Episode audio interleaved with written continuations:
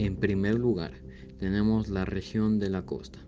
Hay muchas teorías escalofriantes de la costa, pero ¿sabías que algunos montubios cuentan que han visto a unos ovnis en las montañas de Manabí?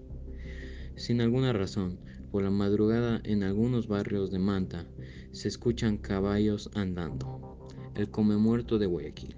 Se trata de una persona que desentierra cadáveres del cementerio para comérselos. Esto sucedía en el cementerio general de Guayaquil.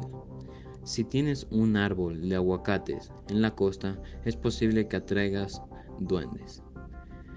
Almas en pena, gritos desesperantes que se escuchan, niños que aparecen de la nada por la noche en la zona de Manta, Tarqui.